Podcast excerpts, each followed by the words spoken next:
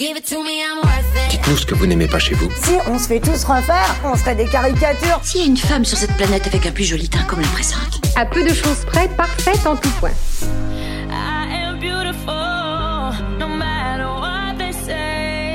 Regarde dans ce miroir. Sais-tu ce que je vois Je vois une jeune femme ravissante, pleine d'assurance et d'énergie. Je suis contre la dictature de la beauté.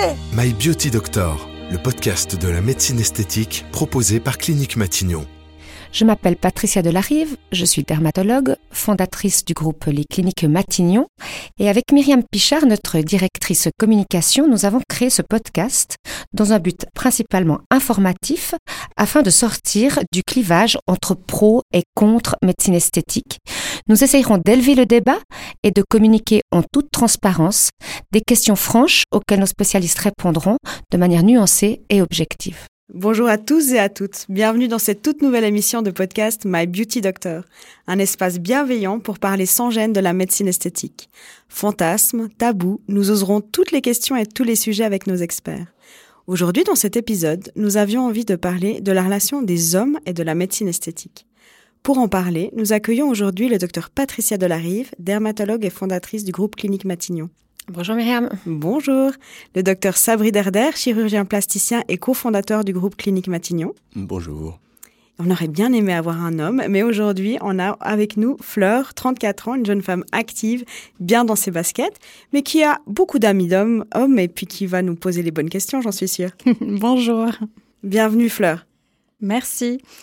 Euh, ma première question, tout simplement, c'est est-ce qu'il y a des hommes qui viennent aux cliniques Matignon qui font de la médecine esthétique de manière générale? Oui, alors il y a des hommes, euh, moins nombreux que les femmes, euh, mais on a environ, chez nous par exemple, on a environ 12% d'hommes. ça correspond à peu près au marché. Quand on a des analyses statistiques en Europe, c'est à peu près ça. Ça reste très stable depuis 20 ans. En fait, en l'an 2000, c'était déjà à peu près 12% d'hommes, sauf que en ce qui concerne la médecine esthétique, en tout cas, le marché a été multiplié par 20 environ. Donc, il y a 20 fois plus d'hommes, mais il y a 20 fois plus de femmes aussi. Du coup, ça reste du 12% à peu près. Donc, actuellement, on a, on a cette proportion-là. On crée un espace spécifique pour les hommes dans nos cliniques? Non, alors on n'a pas d'espace spécifique pour les cliniques. On, on, on, hésitait de le faire. Je dois dire, j'ai posé la question à pas mal d'hommes autour de moi pour demander est-ce que vous préféreriez être dans une salle d'attente où il y a que des hommes, où l'environnement est plus masculin, avec les gros fauteuils de Chesterfield et puis euh, la bouteille de, de, de whisky euh, dans, dans, sur l'étagère, euh, et puis des photos de, de, vraiment quelque chose de très genré et des photos d'avions et de voitures sur les murs. Mais et j'ai des, enfin moi je l'ai demandé à un petit cercle assez récemment et puis j'ai des réponses assez variables en fait. Et euh, je me retrouve quand même à avoir les hommes de la génération de 50 ans et plus qui effectivement préféreraient se retrouver entre hommes. Et puis les jeunes à table qui ont 20 25 ans qui disent "Oh mais non, moi ça me paraît très bizarre de me trouver que entre garçons pour aller euh, je trouve sympa un environnement mixte, euh, ça me met plus à l'aise." En, pratique, nous nos hommes quand ils sont dans la salle d'attente, on n'a pas l'impression qu'ils sont mal à l'aise ou gênés, c'est peut-être plus en amont l'idée de prendre rendez-vous, une petite peut-être crainte en arrivant dans l'univers pour savoir comment ça va être. Euh, mais nous, on a un environnement qui est quand même très médicalisé, assez neutre. Du coup, euh, euh, ils sont un peu rassurés. On n'a pas des petits. Enfin, c'est pas un univers trop girly en termes comme, comme certains instituts de beauté pourraient, pourraient se positionner. Mais alors justement, docteur Delarive, qui sont ces hommes? Est-ce que on a de tous les profils? Est-ce que c'est des gens qui sont extrêmement, des messieurs qui sont extrêmement efféminés Est-ce que euh, on a des hommes d'affaires? Qui sont ces hommes? Alors on a des, on a une communauté homosexuelle, ça c'est sûr, qui, qui va globalement prendre soin de soi un petit peu à l'image des femmes, on va dire en termes de quantité et de type de service qu'ils vont demander. Euh, mais la majorité des hommes, c'est des hommes, euh, euh comment ce qu'on dit, hétéronormés ou je sais plus comment le nom. Enfin bref, des hommes hétérosexuels euh, qui vont avoir entre, ben, on a une population très jeune qui va venir faire de l'épilation principalement, qui va venir faire des traitements des, des de l'hyperhidrose, de la transpiration sous les bras par exemple. Ça, on a, on a beaucoup et on a aussi beaucoup de jeunes hommes qui vont venir nous demander des traitements pour l'acné, en particulier l'acné actif, les cicatrices d'acné. C'est des choses, il y a des grosses demandes. Donc, en fait, finalement, l'aspect de la pour qu'elle ait l'air saine, qu'ils aient l'air vraiment soignés. Et puis euh, après, on a des hommes plus âgés qui viennent très volontiers, alors euh, pour euh, principalement, je dirais, traiter la coupe rose, les taches. Ça, ça gêne beaucoup les hommes. La coupe rose est très gênante socialement. Elle est mal assumée parce qu'elle est à tort ou à raison, ça dépend des situations, parfois évocatrice d'une surconsommation d'alcool. Donc en, général, les hommes n'aiment pas du tout apparaître avec de la coupe rose. Et puis ils sont souvent mal informés, mais le jour où ils apprennent, soit via leur femme, soit par les, les, les, les réseaux sociaux que c'est facile à traiter, ils vont volontiers venir et ensuite être assez réguliers dans leur traitement. Mais euh, les tâches, la même chose. Ça va pas mal gêner euh, les hommes d'avoir des tâches qui apparaissent sur le visage. On a moins quand même de demandes pour le traitement des rides de la part des hommes. Puis il y en a un certain nombre hein, qui viennent parce que leur visage s'est creusé, puis qui sont tous cernés, puis que ça les ennuie, parce que ça leur donne une apparence fatiguée, puis que finalement ils sont pas, ils sont pas si loin de la retraite, mais ils sont pas à la retraite, puis qu'ils ont envie d'être dynamiques dans une équipe de, de, de, travail qui est quand même assez jeune, et donc euh, et c'est vrai que là, il y a des bonnes euh, techniques de, de comblement hein, par la médecine esthétique pour aller euh, traiter ces cernes qui sont, euh, Myriam, assez, assez efficaces et, et, qui, sont, qui sont utilisées. Puis l'autre chose que je vois aussi, c'est quand même les hommes qui, malgré tout, ont ces, ces dépôts graisseux qui se forment ici ou là, puis qu'à un moment donné sont intéressés de venir les faire, de venir les faire fondre, pardon, par le froid. Tu veux dire les poignées d'amour ou des choses par comme exemple, ça, ouais, ouais. ouais, okay. ouais. Mmh. Ça, c'est vrai que c'est une forte demande chez nous, c'est le cross-sculpter le corps. Parce que souvent, les hommes, ils ont cette chance d'avoir un, ou deux dépôts, par ailleurs, sur une peau extrêmement ferme. Et puis, euh, du coup, c'est assez facile, finalement, de resculpter la silhouette en enlevant juste euh, des poignées d'amour ou un petit ventre un petit peu rebondi. Euh, alors que le, reste, les cuisses, les bras, tout est impeccable parce qu'ils ont une, souvent, voilà, une, et ils ont, avec le temps, une peau qui reste de très, très belle qualité. Donc, euh, et, et ces petits dépôts vont, pour un certain nombre, quand même, les déranger et puis ils n'auront pas envie peut-être d'aller faire une chirurgie ou d'aller faire quelque chose de plus conséquent qui nécessiterait peut-être un petit arrêt de travail ou comme ça. Par contre, euh, passer une demi-journée euh, pour euh, se mettre dans la machine de cryolipolyse, donc de coolsplockulting, ça leur paraît souvent assez séduisant et puis ils vont ils vont volontiers faire une ou deux séances, voilà. Donc c'est des demandes assez fréquentes. 12%, c'est assez peu. Est-ce que vous pensez que c'est un tabou de la part des hommes de venir dans une clinique?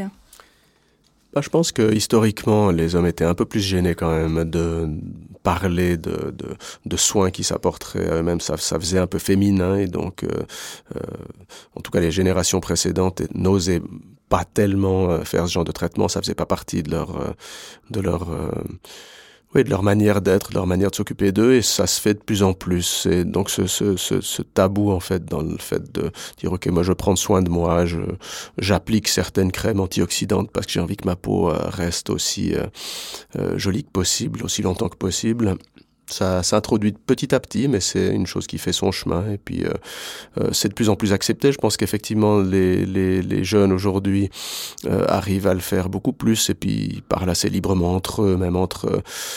Je vois dans, les, amis de mes enfants, par exemple, qui parlent entre eux assez librement, les, hommes, les garçons, du fait que je fais ci, je fais ça, je, vais aller faire tel traitement. Et ça, ça apparaît plus comme quelque chose de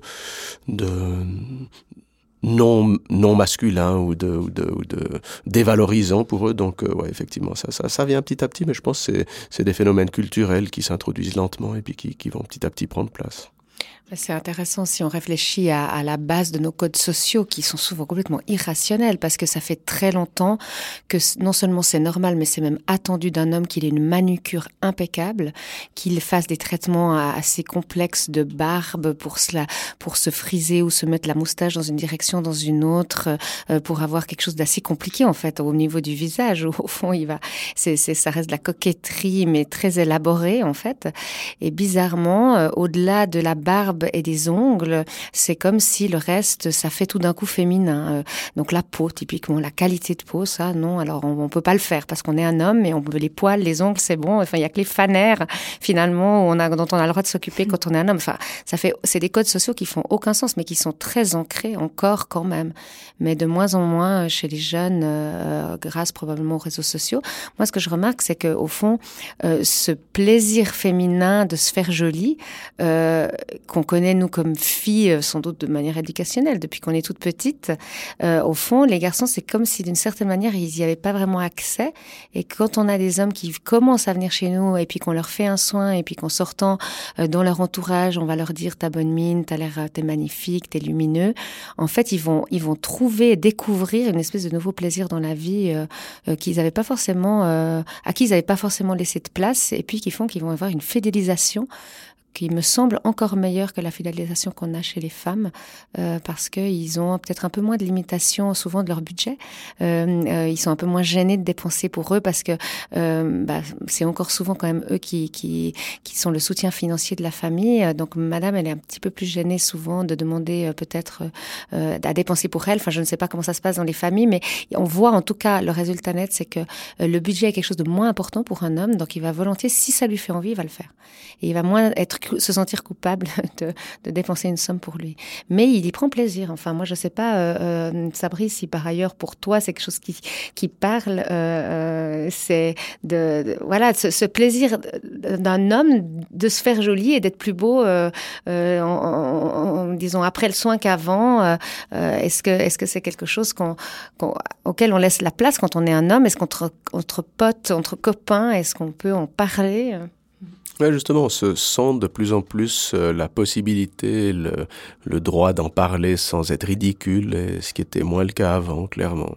Donc il y a ça, hein, le, le, fait de même si euh, euh, on n'en a pas forcément beaucoup besoin de dire qu'on a envie de chercher le, le, les, les, les, meilleurs contours et au moment où on voit qu'au contraire on en a vraiment besoin parce que euh, certains signes de vieillesse apparaissent, à ce moment-là, on en parle assez volontiers maintenant entre euh, entre amis et puis euh, et puis je pense que ça c'est quelque chose qui a fait un chemin quand même qui était qui, qui au, cours de peut-être cette dernière ces deux dernières décennies clairement auquel on n'avait pas tellement auquel on qu'on n'abordait pas tellement avant. Oui, une chose intéressante dans la médecine esthétique pour les hommes, parce qu'avant il y avait que la chirurgie ou rien en fait. Hein, C'était un peu comme ça à l'époque. C'est peut-être ça qui a contribué aussi à l'évolution des mentalités. Euh, et la chirurgie pour un homme c'est quand même compliqué. Typiquement un lifting, bah, il va y avoir des cicatrices, il va devoir arrêter le boulot pendant un bon moment. Donc euh, les gens vont le savoir, le voir. Il a les cheveux courts, donc il peut pas les cacher. Et c'est plus compliqué à intégrer dans une vie euh, quotidienne. Disons, il faut être plus motivé. Euh, alors que typiquement des techniques non chirurgicales, ça va être une heure de radiofréquence intensive par exemple de thermage, euh, pour euh, pour euh, voilà redessiner l'ovale, affiner un peu la région sous le menton, etc. Et donc il y aura pas de cicatrice, personne ne saura au boulot qu'il a fait quoi que ce soit parce que les résultats ils apparaissent petit à petit. Donc voilà, c'est aussi l'évolution de, des technologies, l'évolution de ce monde-là qui fait que pour un homme ça va être aussi plus facile de, s'offrir de temps en temps un soin. Il y a une autre chose, Fleur, qui apparaît, qui, est, qui existe depuis un certain temps, mais qui maintenant euh, ouais, prend une certaine place, c'est que pas mal d'hommes se séparent, pas mal d'hommes refont leur vie, et souvent avec des femmes beaucoup plus jeunes qu'eux, et ils ont un problème avec leur apparence qui apparaît fortement décalé. On va leur demander s'ils sont avec leur fille, si, comment va papa, etc. ça leur pose un problème, ça quand même. Et donc ils vont tout faire pour ne pas apparaître comme le papa ou le grand-papa de la personne avec laquelle ils sont en train de passer une belle soirée. Et puis pour finalement être un peu en accord quand même avec leur, leur nouvelle, leur nouvelle compagne, leur nouveau choix de vie, quoi. Et peut-être que finalement l'efficacité amenée justement par la médecine esthétique va plus euh, leur parler. Ils, vont avoir aussi peut-être plus confiance dans la sécurité apportée par des médecins. Est-ce que c'est des arguments qui parlent plus aux messieurs? Oui, je pense que clairement pour un homme, il faut que ça aille vite et que ce soit efficace. Et le cocooning, ou parce qu'il faut passer deux heures tous les mois pour aller faire un soin du visage hydratant, où on voit une différence extrêmement modeste, voire inexistante entre avant et après, ça, ça va pas leur faire envie du tout. Donc ils vont vouloir vraiment quelque chose qui, qui marche, qui est vite fait. Et, et ça, c'est clair que c'est davantage, bien sûr, la demande. Euh, après, c'est vrai que ce que je rebondis sur ce que ce que disait euh, Sabri euh, concernant ces décalages entre l'aspect de leur compagne et, le leur, on l'observe chez les enfin chez un homme qui qui serait voilà en couple avec une femme plus jeune, mais aussi du fait que les femmes consomment enfin font beaucoup de médecine esthétique, donc elles, elles changent peu avec les années, elles restent elles restent fraîches, elles restent jolies, et même si le couple a le même âge, en fait, si les deux ont le même âge, ben il se trouve qu'à un moment donné euh, Madame, elle a l'air beaucoup plus euh, soignée et, jolie en fait que que Monsieur. Ça peut aussi être une pression à un moment donné de ça. Et, Madame va dire à Monsieur, mais moi je me soigne, je m'occupe, et puis toi regarde, t'as tout, t'as des, des tâches là, t'as voilà l'air l'air fatigué tout le temps. Je pense, je ne sais pas, mais au niveau des couples, qu'il doit y avoir parfois un peu de pression aussi. Mais c'est ce que j'allais dire, et c'est effectivement ce que j'ai pu observer, c'est qu'effectivement tout d'un coup on a une compagne qui dit bon alors voilà, je vous présente mon mari qui va qui a envie de vous parler, puis il dit qu'est-ce qu'on peut faire pour vous? Rien du tout. Alors, je dis, alors il me dit ah mais il se tourne vers madame qui dit euh, bah vas-y dis-lui. ensuite euh, ah oui euh, et alors dit bah est-ce qu'il a envie de faire c'est ça ça et ça. Vous avez envie de le faire? Euh, euh, ah, ah, oui ah oui j'ai envie de le faire. Donc mais et des fois il y a effectivement une pression qui se fait dans ce sens-là. Occupe-toi de toi maintenant. C'est très bien parce que ça a été pendant tellement d'années le contraire avec Monsieur qui amenait Madame en disant voyez il y a ça qui va pas il y a ça qui va pas. Et la poitrine doit être plus volumineuse. Et voilà en particulier donc tout ça c'est finalement des, des, évolutions de nos sociétés qui sont assez assez sympathiques. J'ai l'impression que les, les, femmes, finalement, elles ont, elles souffrent presque un petit peu toute leur vie de, de, de, ces petits défauts, et puis les hommes, pas franchement, quoi. Ça, c'est mon collègue qui va répondre parce que c'est, je suis assez d'accord avec vous, mais j'aimerais bien savoir pourquoi. bah, je pense que la, responsabilité en revient aux dames qui sont tellement plus, euh, euh, comment dire, euh, qui acceptent beaucoup plus en fait les imperfections de, de, que, que, nous portons que, que, que, nous envers elles. Hein. Et donc euh, vous avez cette, euh, cette manière de nous regarder euh, de manière Très, on vous regarde avec beaucoup plus d'amour inconditionnel. Mais oui, mais oui, mais oui exactement. Et, et, ça, je pense qu'on a à apprendre de ça parce que c'est. Mais cela dit, ça fait que, en fin de compte, euh, pas mal de, de, d'hommes se disent qu'ils n'ont besoin de rien du tout puisque, euh, voilà, on leur dit, on leur fait pas sentir qu'ils ont besoin de quoi que ce soit. Et dans l'autre sens, ça, ça se fait peut-être pas comme ça.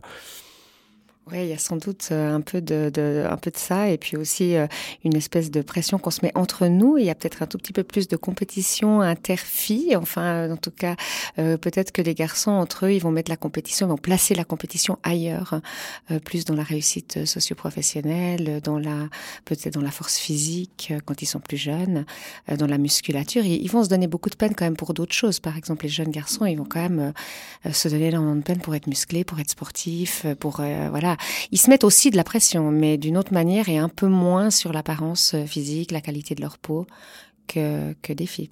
Est-ce qu'il y a certains attributs, attributs pardon, de, de la masculinité qui vont être euh, travaillés, demandés à être travaillés plus particulièrement, euh, peut-être les cheveux ou la mâchoire? Est-ce que c'est des demandes qui, qui, viennent assez spontanément?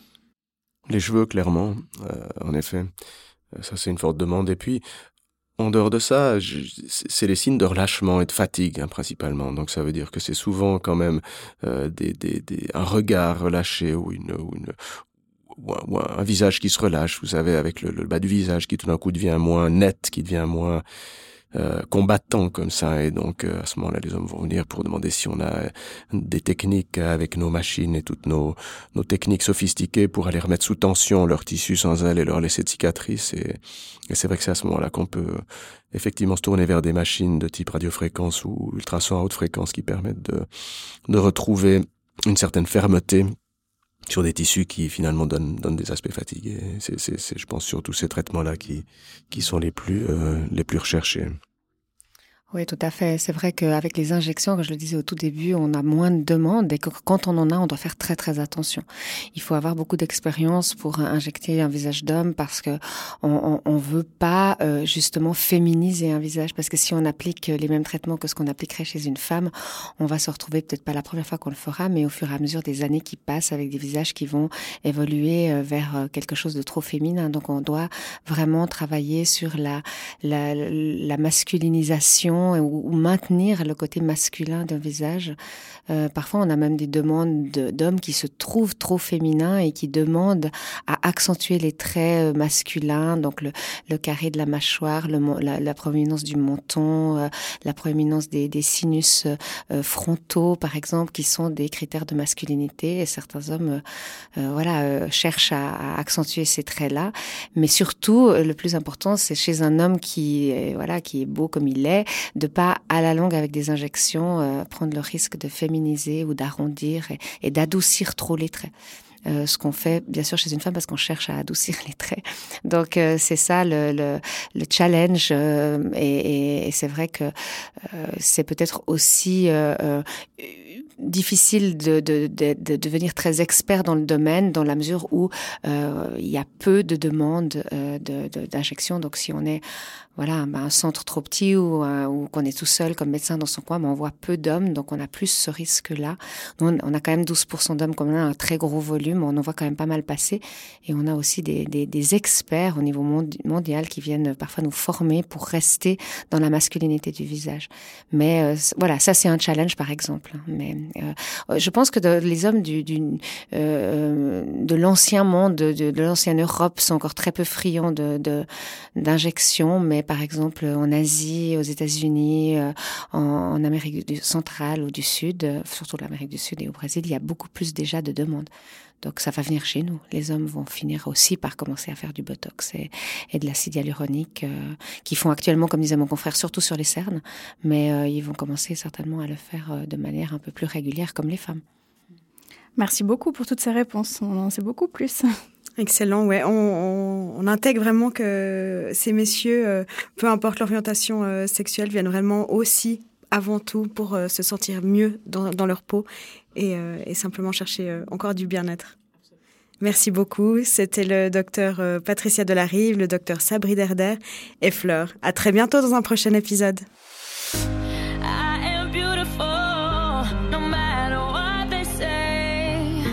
My Beauty Doctor le podcast de la médecine esthétique proposé par Clinique Matignon.